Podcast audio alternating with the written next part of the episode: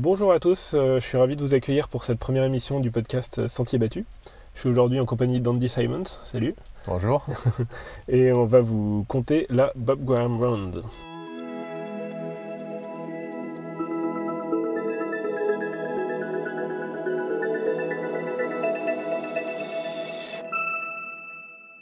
Salut Andy. Bonjour, ça va Euh, bah, enchanté de- et ravi de, de pouvoir enregistrer cette émission avec toi.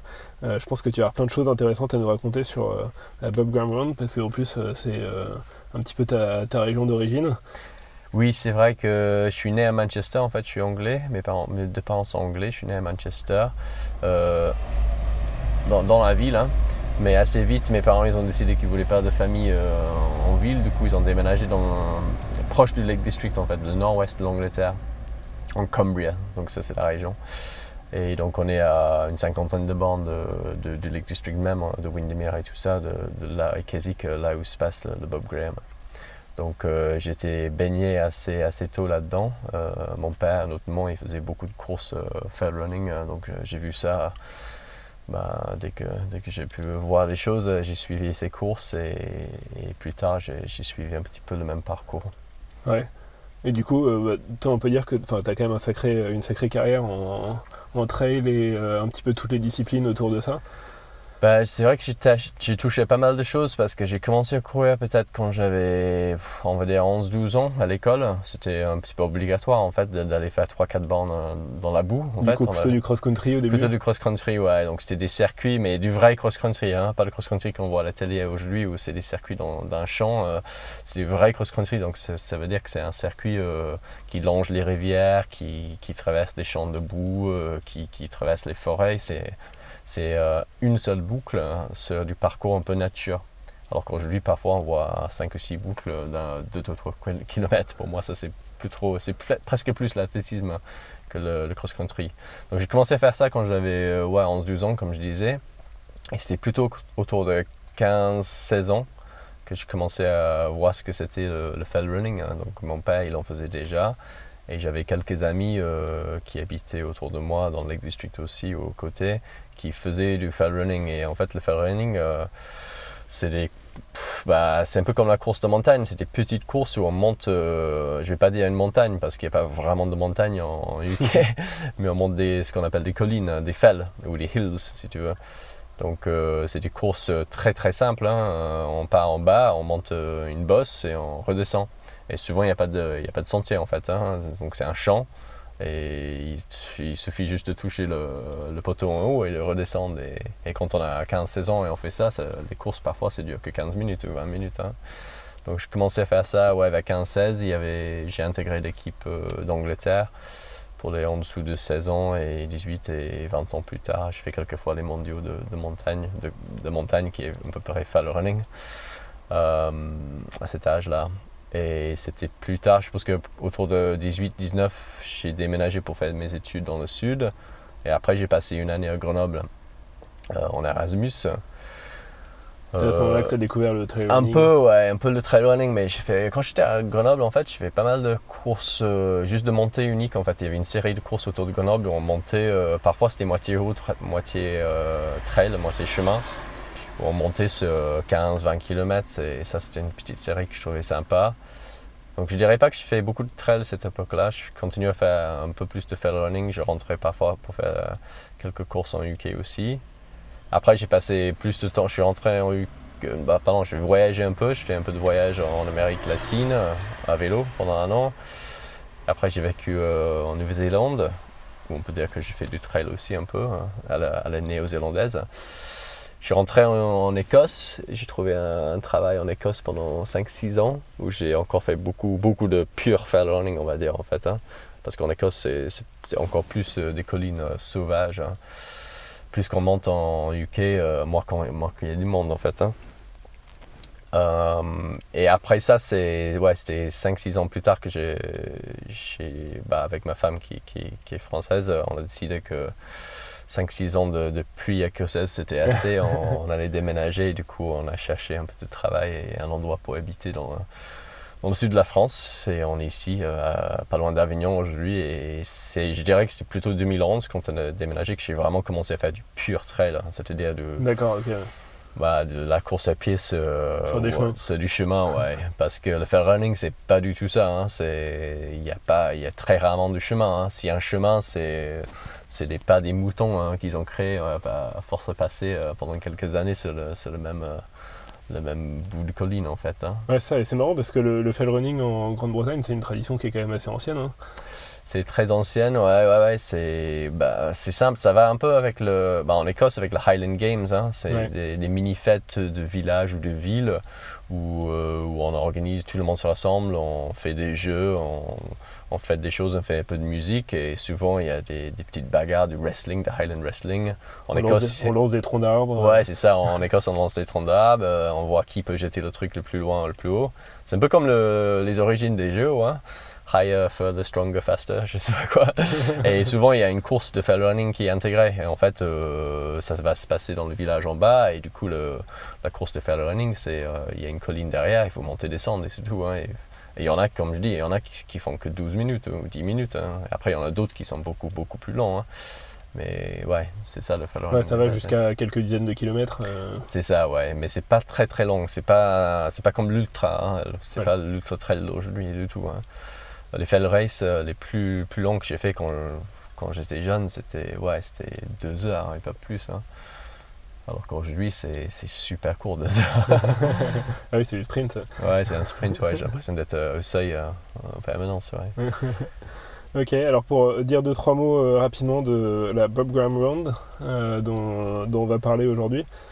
C'est un circuit qui a été établi euh, début du XXe siècle, en 1932, par un gars qui s'appelle Bob Graham, Mhm. euh, qui a donné son nom à la boucle euh, après. Enfin, le nom a été donné, son nom a été donné à la boucle par la suite. Et c'est un circuit qui fait une centaine de kilomètres à peu près, au départ et à l'arrivée de Kes- Keswick, dans le Lake District. Euh, ça fait, euh, c'est un circuit qui passe par 42 so- sommets, fell. Mhm. Euh, donc c'est des petits sommets, hein, comme tu disais, des espèces de grosses collines, on va dire, Ouais, ouais. un peu le- les reliefs qu'il y a en Grande-Bretagne. quoi. Euh, mais on arrive quand même euh, à faire euh, sur ces 42 euh, petits sommets euh, 8200 mètres de dénivelé. Ouais, c'est Euh, pas plat. Ce qui est, ce qui est pas tout à fait plat, on peut dire ça. Euh, et puis, euh, bah, c'est un circuit qui a acquis une certaine popularité au fil des temps parce qu'aujourd'hui, il y a plus de 2000 personnes qui ont réussi à boucler ce truc-là en dessous de 24 heures, qui est un petit peu le, le challenge autour de la euh, Bob Graham, c'est de euh, réussir à boucler ce circuit en moins de 24 heures. Et euh, donc les gens qui sont habitués à- un petit peu au trail, ils se disent, bon, à 100 km, 24 heures, euh, ça se fait, sauf que euh, euh, c'est compliqué. Quoi. C'est très compliqué ouais, pour l'avoir fait. Ouais. Mais Bob Graham, il faut dire que c'est un sacré truc. hein. Euh, Le mec, il, bossait dans un hôtel, il aimait bien se balader.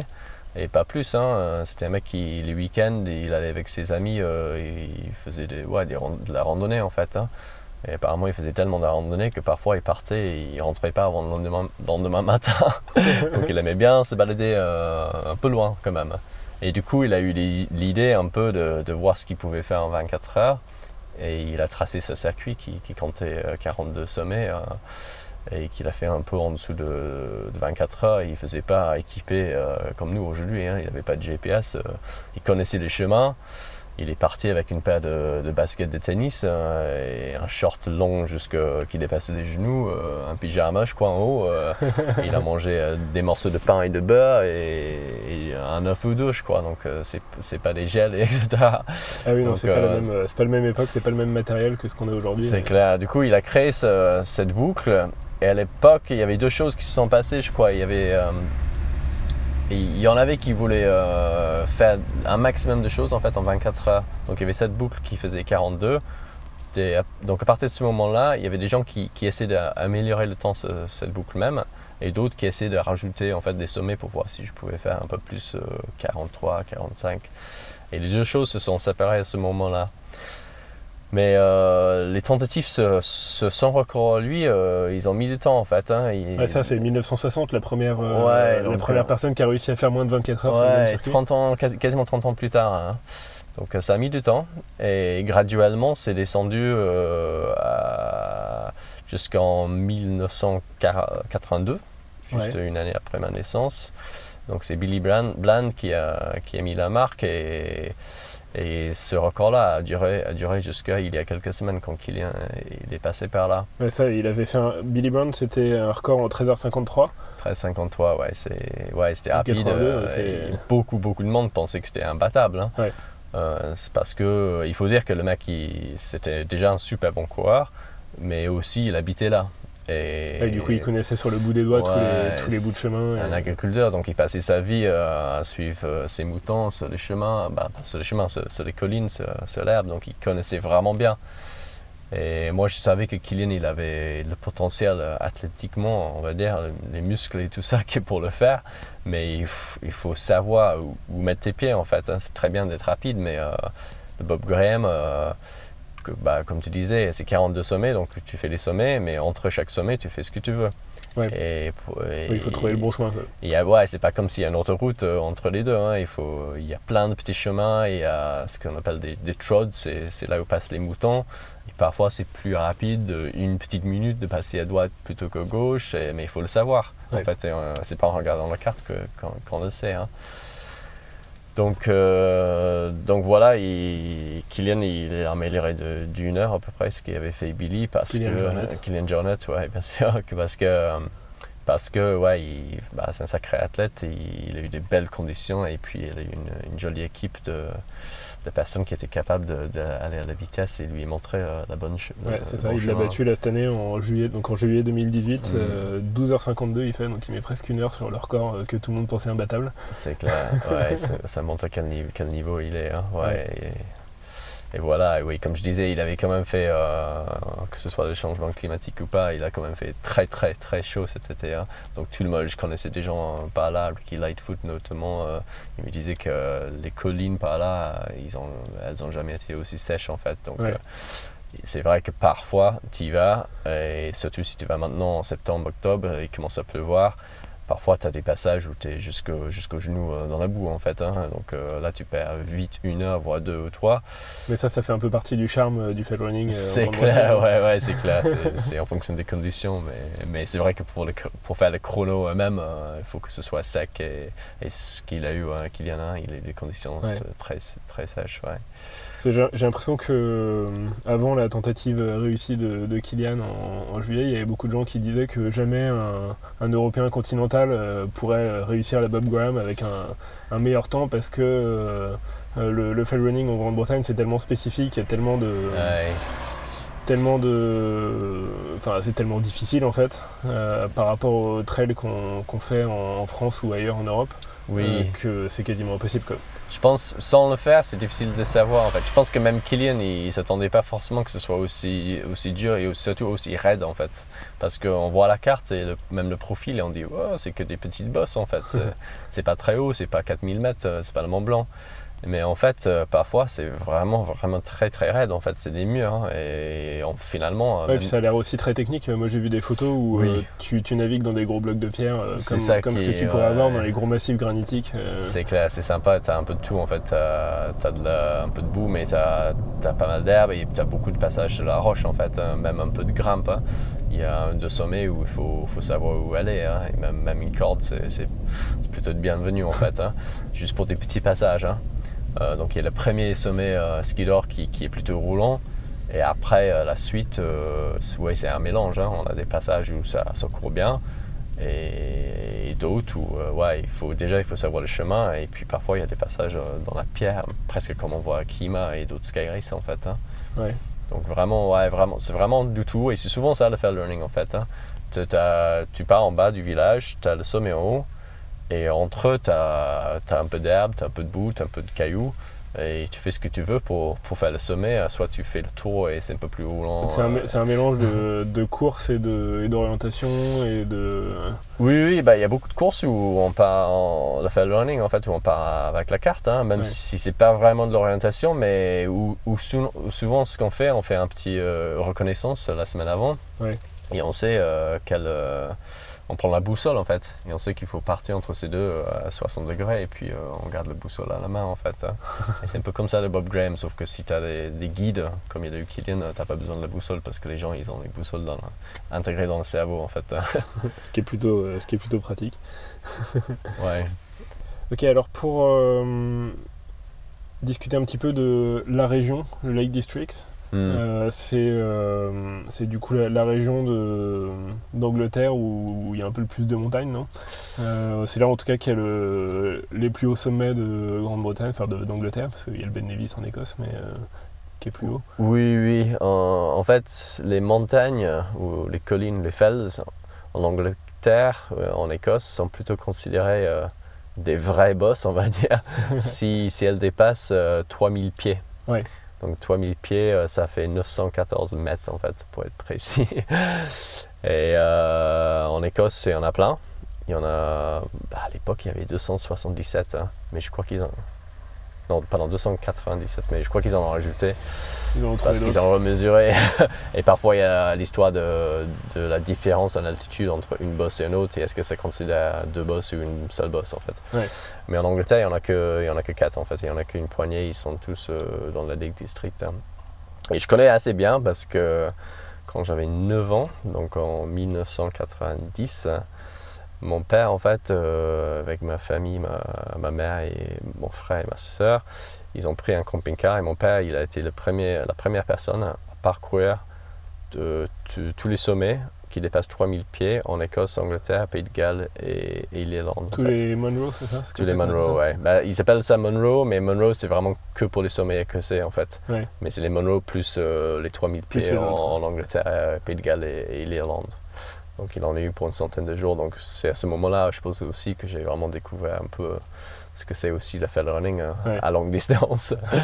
Mais on est passé par le Lake District, donc du coup il a passé euh, ouais, trois mois en Écosse et après euh, il y avait une longue, euh, une longue route vers le sud, quelques jours pour faire l'Angleterre et après encore beaucoup de, de routes plates pour, pour descendre au Pays de Galles. Ouais.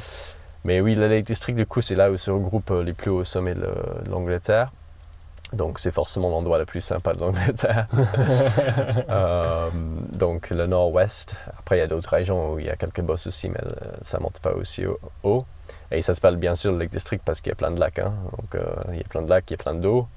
Il y a beaucoup de moutons, il pleut beaucoup, euh, c'est super beau, mais... euh, C'est un parc national, c'est super beau, c'est Ouais, ça? c'est ça. C'est un, un des, des quelques parcs nationaux en, en- nationaux en, en Angleterre.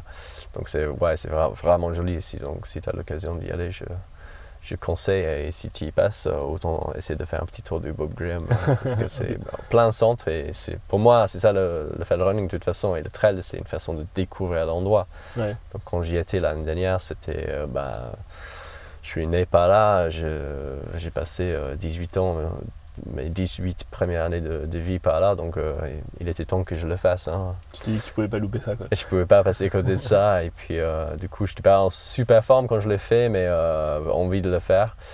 Et, euh, Tu t'en sors quand même en 15h45, c'est ça, quelque chose comme ça? Oui, oui, juste en dessous de 16 heures, je crois que, euh, ouais, du coup, euh, c'était une longue journée. C'est un temps qui est plus qu'honorable quand même pour quelqu'un qui est pas en forme. Ça je crois que c'était pas loin du top 10 à l'époque. Hein. Je sais pas, il y a peut-être un- quelques-uns d'autres qui sont passés par là depuis. Donc, euh, c'est vrai qu'il n'y en a pas beaucoup de chronos très très rapides par là. Euh, mais j'aimerais bien repasser un jour peut-être. Euh, Je sais pas si l'effet Killian ça va inciter ou. J'ai l'impression que ça va attirer des gens. hein, quand Je même. sais pas, ouais, parce qu'il y a des gens qui sont forts qui, qui peut-être avaient le potentiel avant de, de choper le record de Billy Bland. Et peut-être maintenant ils vont se dire, euh, Pouf, une heure de plus euh, quand même. Donc euh, je pense que les gens qui vont retourner, ils vont peut-être plutôt chercher le deuxième Ouais. chrono que, que celui de Killian. Mais Et du coup, le, le Lake District, c'est devenu, euh, j'ai l'impression maintenant, un, un- un peu une mecque pour le fell running en, en Grande-Bretagne. C'est un truc qui, qui est dû à la Bob Graham ou c'est euh, quelque chose qui est plus ancien euh, ça va ensemble. hein. Je pense que ouais, c'est le cœur de, du fell running en UK parce que c'est là où, où sont la plupart des montagnes en fait. hein. Il y a pas mal de courses aussi euh, Ouais. assez, assez importantes qui se font là-bas.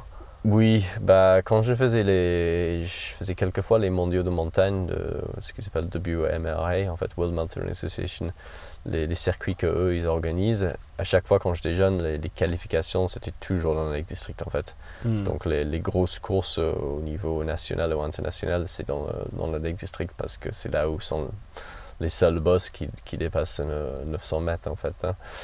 Donc oui, c'est le cœur du métier en, Angleterre, hein, pas en Écosse, parce qu'en Écosse, euh, il y a des bonnes montagnes un peu partout en fait, beaucoup plus. hein. Mais en Angleterre, c'est vraiment ouais, le, noyau euh, de l'activité, c'est le nord-ouest. Ok, bah super. Bah, écoute, euh, est-ce que peut-être que ce qu'on pourrait faire maintenant, c'est que tu nous racontes un petit peu ta Bob Graham et comment c'est en fait de faire de faire le Bob Graham parce que euh, c'est un sacré défi. euh, C'est un truc. euh, Bon, alors toi, tu l'as fait en euh, un peu moins de 16 heures, mais euh, pour beaucoup de gens, c'est quand même plus proche de 24 heures. Donc c'est pas un truc à prendre à la légère. c'est très technique. il faut préparer, co- reconnaître le terrain, apprendre les cartes.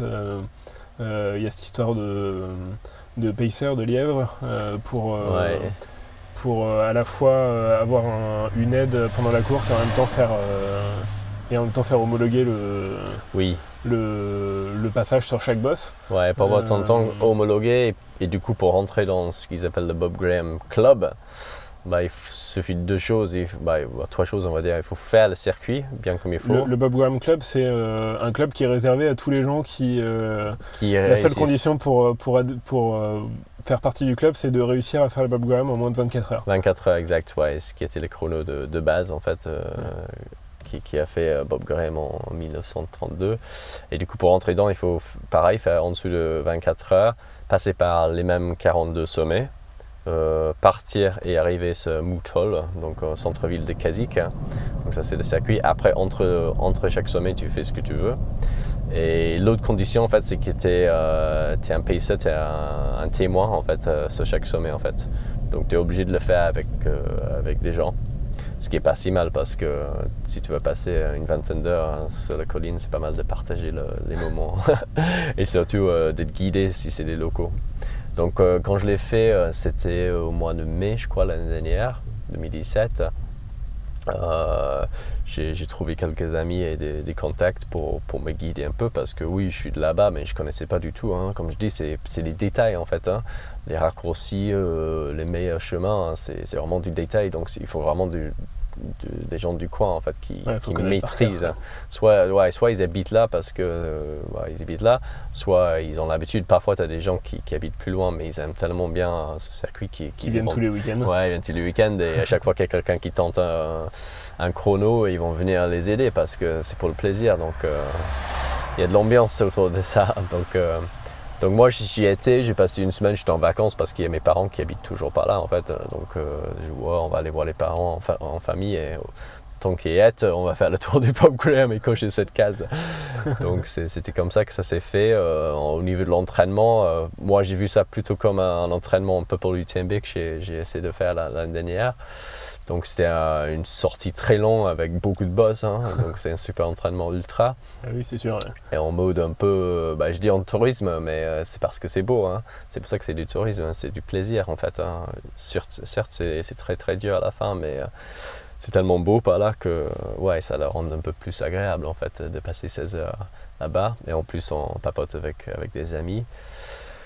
Et on a que des, ouais, des magnifiques euh, en fait. Et j'avais ma famille qui m'ont suivi, donc je, je l'ai vu euh, ouais, 4-5 fois sur, sur des passages où on traverse les routes euh, pour me filer quelques, quelques sandwichs. Et, euh, et ouais, ouais, on finit à Moutol le soir. J'étais parti à 6h du matin. Je crois que c'est ça. Du coup, euh, ça me fait rentrer le, le- ouais, le soir. Et je finis avec euh, ouais, une bonne pinte et un fish and chips euh, en Kazakh centre-ville. C'est c'est top. Hein. C'est c'est ça de faire le running. En fait, on passe une journée dehors et puis on, le fait un peu le soir et puis on, on prend du plaisir. Ouais. Pas de stress, pas de compétition, mais euh, un peu quand même. On essaie d'aller un peu vite quand même. Faut essayer quand même d'aller le plus vite possible. Ouais. Et du coup, si on prend le, le parcours, euh, donc tu as ces, euh, 42, ces 42 boss avec, euh, un petit peu divisés en quelques sections qui correspondent en gros aux traversées de route. Ouais. Il y a quand même, sur 100 km, on arrive à faire quand même que 5 4 traversées de route. euh, ce qui est quand même euh, Ouais. euh, relativement incroyable. C'est sauvage comme, euh, comme coin le Lake District. oui, oui. Je sais pas que tu vas pas me tester sur les noms des collines. Hein. Ah bah, non, non, non, c'est vrai qu'il y a peu de routes. C'est un peu galère en fait euh, de, pour l'assistance de venir te, te voir. ouais, ça, ouais. Donc euh, tu les vois pas souvent et tu sais que quand tu les vois une fois, la deuxième fois, ils vont devoir faire quelques heures de voiture pour te retrouver euh, dans le deuxième endroit. Donc, euh, ouais, Donc limite, toi, tu vas plus vite que. Parfois, ouais, bah, c'est un peu comme l'UTMB. Hein. Je crois que mon assistant sur l'UTMB, ils avaient fait 350 bornes une fois. Donc, c'est un peu pareil. C'est des petites routes qui, qui zigzaguent derrière, derrière la, la bosse. Et du coup, le, le chemin le plus rapide, c'est le chemin qui prend le, le coureur, en fait, Ouais. euh, au milieu. Donc, oui, comme tu dis, tu as, des petits regroupements, en fait, de collines qui sont ensemble. Et parfois, il y a, parfois on est haut. Et on- il suffit de pas faire grand chose en fait pour faire 2, 3, 4, 5, 6 bosses en fait parce qu'il faut suffit juste de descendre un peu, courir un kilomètre et puis remonter un peu. Donc c'est pas comme si on redescend tout en, dans la vallée pour re-remonter. Ça on le fait quelques fois mais pas entre euh, chaque colline parce que sinon ce serait impossible de faire, de, faire 42.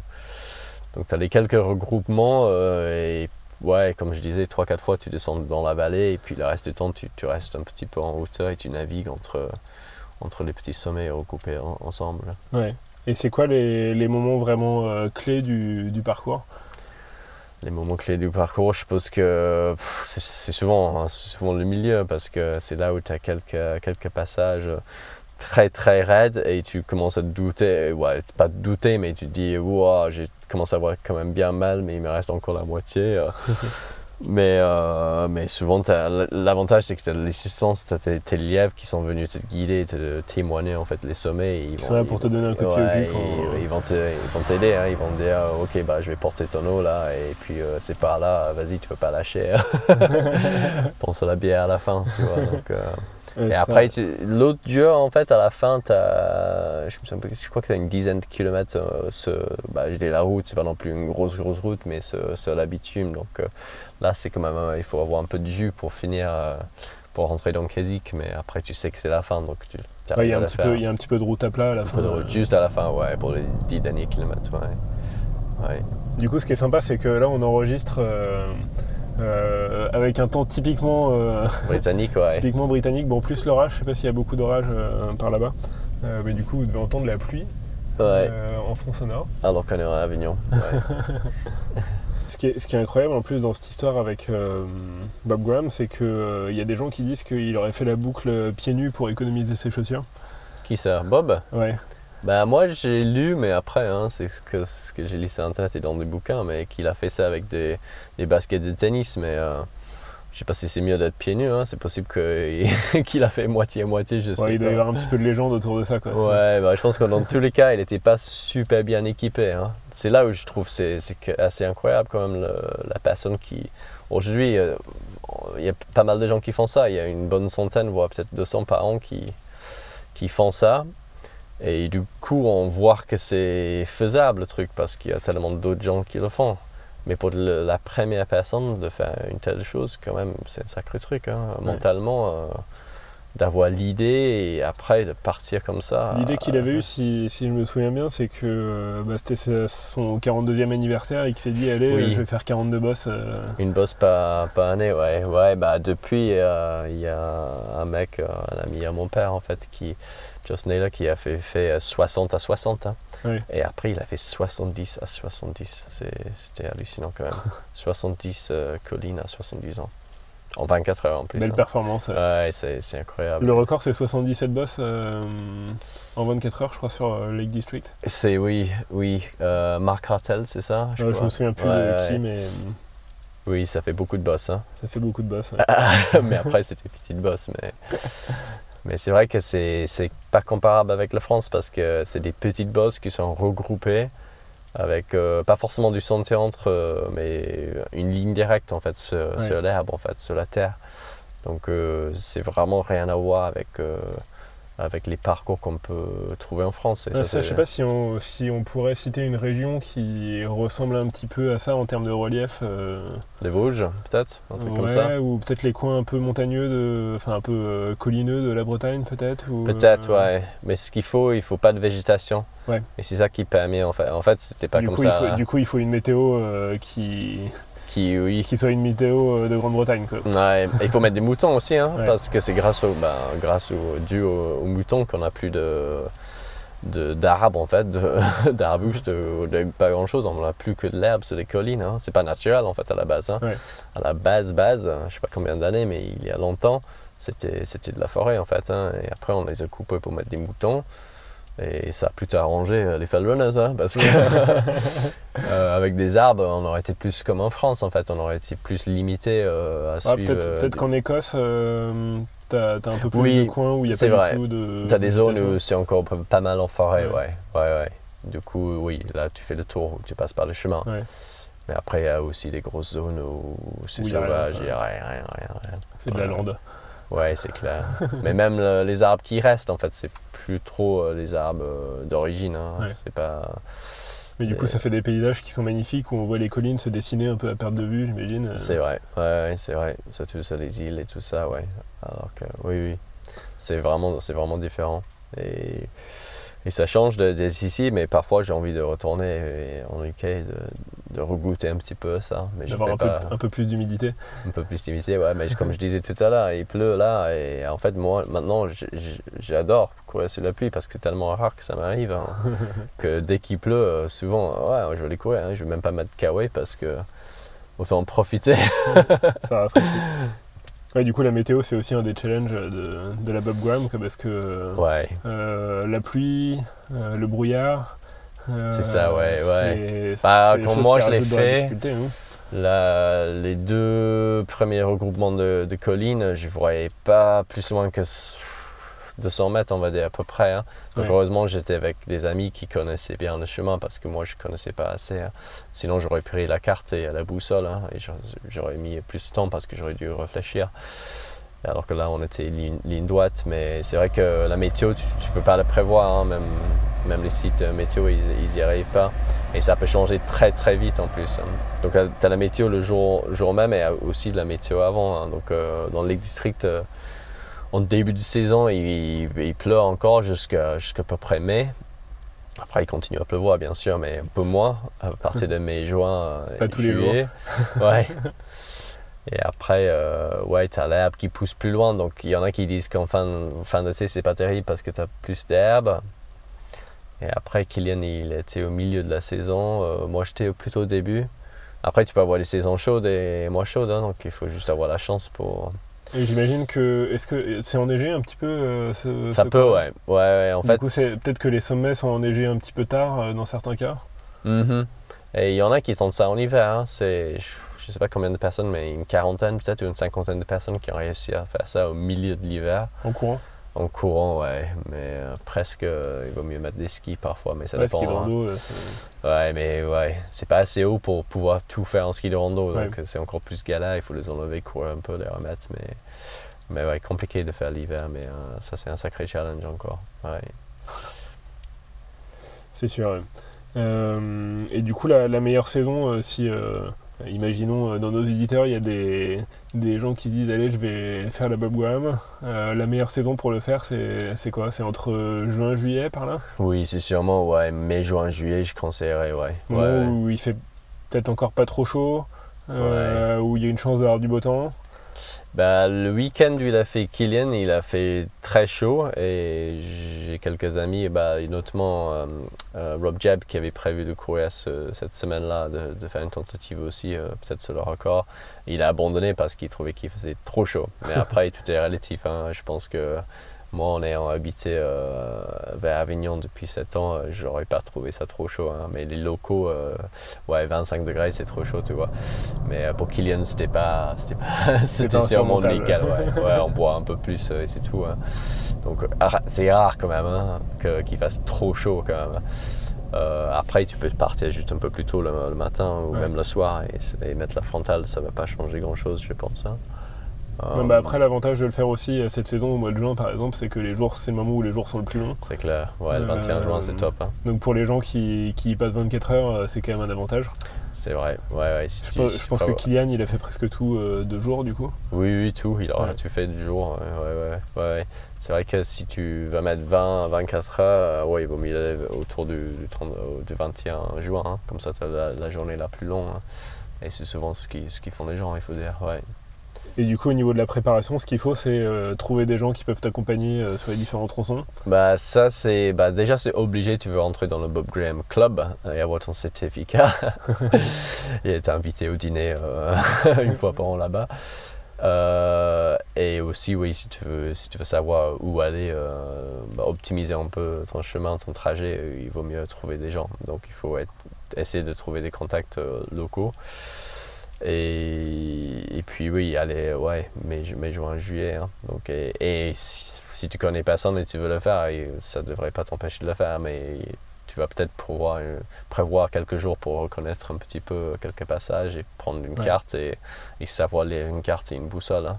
Après, les cartes les- sont, sont très bonnes là-bas. hein. Ouais. C'est très détaillé. Donc, euh, si tu sais le lire et t'en- servir, il n'y a pas de souci. hein. Ouais, puis j'imagine qu'il faut s'habituer un petit peu au, au terrain. Quoi. Oui, oui, oui, le terrain. un petit, un petit ouais. Français qui débarquerait là-bas pour, euh, pour se tenter la Bob Graham, il y, a moyen, il y a moyen de vouloir y passer quelques temps quand même pour euh, s'habituer à. Ouais, ça dépend à quoi sont habitués tes chevilles en fait. hein. Si, Ouais. si tes chevilles sont habituées à courir que sur, sur la route ou du sentier très très lisse, euh, ça va être compliqué. hein. Tu risques de te, de faire des entorses. Mais du coup, ouais, il vaut mieux euh, avoir un peu l'habitude de courir sur, sur de, de- bah, la terre, euh, un sol pas du tout au plat en fait. hein. Ok. Bah écoute, euh, c'est cool. J'ai l'impression qu'on a fait un bon tour de, de la Bob Graham. J'espère que on vous aura donné envie de d'y Bah, aller, de découvrir aussi, hein. ça, de de- d'essayer de battre le record de Kylian, qui sait. Euh, ça va être compliqué Ouais, ça va se faire un jour. un jour, mais bon, ouais, c'est La bonne condition euh, et la bonne personne. Et C'est ouais. euh, tout. hein. Et puis, et puis voilà, donc euh, merci beaucoup. Andy, toi, c'est quoi tes, prochaines, tes prochains objectifs, tes prochaines échéances? Là, cet été, je faisais un peu de skyrunning, donc je vais finir ce- cette série avec Glencoe, qui est le week-end prochain en fait. Donc, euh, Glencoe, c'est une course dans ce coin-là, du coup Ouais, c'est en Écosse, donc c'est un peu plus au nord. C'est ouais, c'est vers Fort William. hein. C'est pas loin de Ben Nevis, hein, donc le sommet le plus haut de, de la Grande-Bretagne. Donc c'est pas loin de là et c'est ouais, c'est c'est un sorte de fell running. Du coup, c'est rentré dans le circuit skyrunning, mais euh, Oui, c'est a- ça, le skyrunning, en fait, c'est pas si éloigné que ça de. c'est vrai, ouais, c'est sauvage. À la base, skyrunning, c'est. c'est un peu euh, en dehors des chemins. euh, Oui. c'est peut-être un peu plus tracé quand même que. Par endroit, c'est un peu de tout. Hein. À la base, skyrunning, c'est altitude quand même. C'est Ouais. censé avoir des passages au-dessus de 2000 mètres. hein. Ça, ça t'as pas en, En UK. Du coup, du coup, le compromis, c'est euh, ouais, les passages techniques. Ouais. Mm. Du coup, il y a quelques crêtes sur le Glencoe où c'est vraiment, ouais, c'est un peu engagé quand même. Donc, c'est sympa. Donc, euh, donc ça, c'est pour la semaine prochaine. Et après, euh, bah, j'étais blessé en fin, fin de saison dernière et en début de cette saison. Donc, je reprends vraiment que depuis quelques semaines. Donc, euh, j'ai quelques idées peut-être pour octobre novembre, décembre, mais j'ai pas complètement décidé encore. Donc, à voir. ça marche. Ouais. Euh, bah, merci beaucoup pour euh, d'avoir accepté euh, mon invitation. Euh, vous pouvez retrouver euh, l'émission sur notre site internet sentierbattu.fr et puis sur les meilleures plateformes de podcast. Bah, merci. puis, à très bientôt. À bientôt.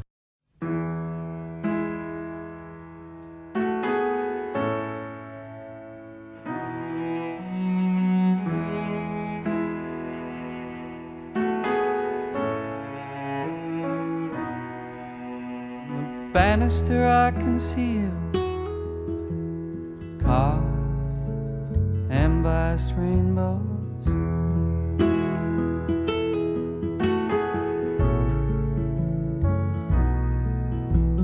Twenty-seven summers press against the powder room windows.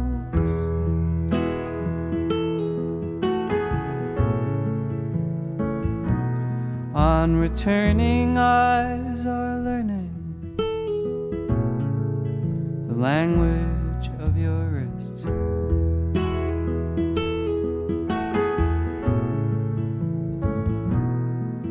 You twist them towards the chandelier and say, Who will be my witness?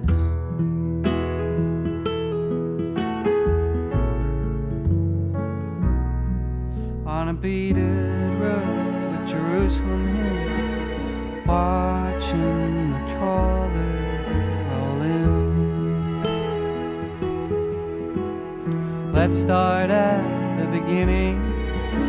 The drunk shouts, Who's your tailor? on the preface of a power failure slashing out its darkness. The steeple riggers round the spires scramble for holy work lights on great hooks hanging. You straighten your quiff and mimic a stiff. The jury's back and it's a crushing blow for those who wish you ill and woe. You are the Lake District. You don't need to speak. Writes in the air and. Like subtitles walk across a foreign film screen.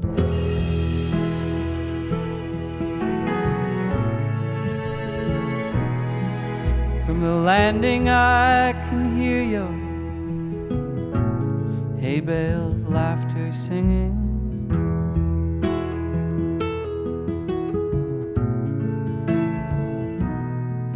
It breaks the white horse hearts of all those assembling.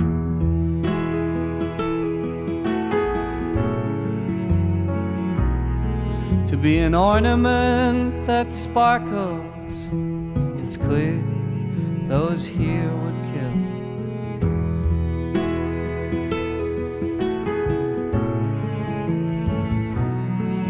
But there's nowhere to hide city on the hill.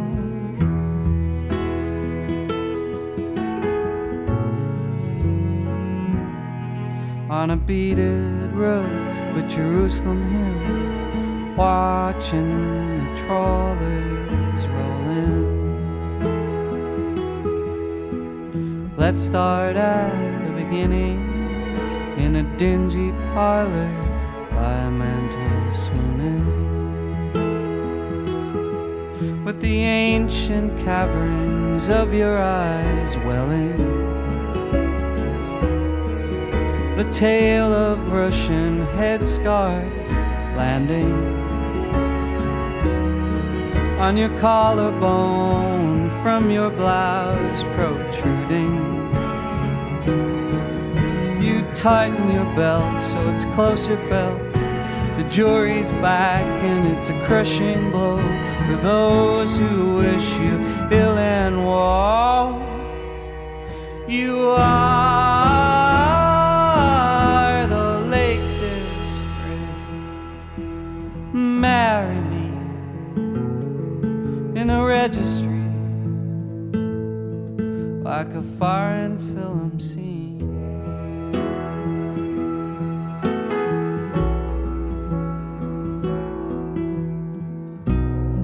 Let others publish our faults. Take my hand and we will waltz.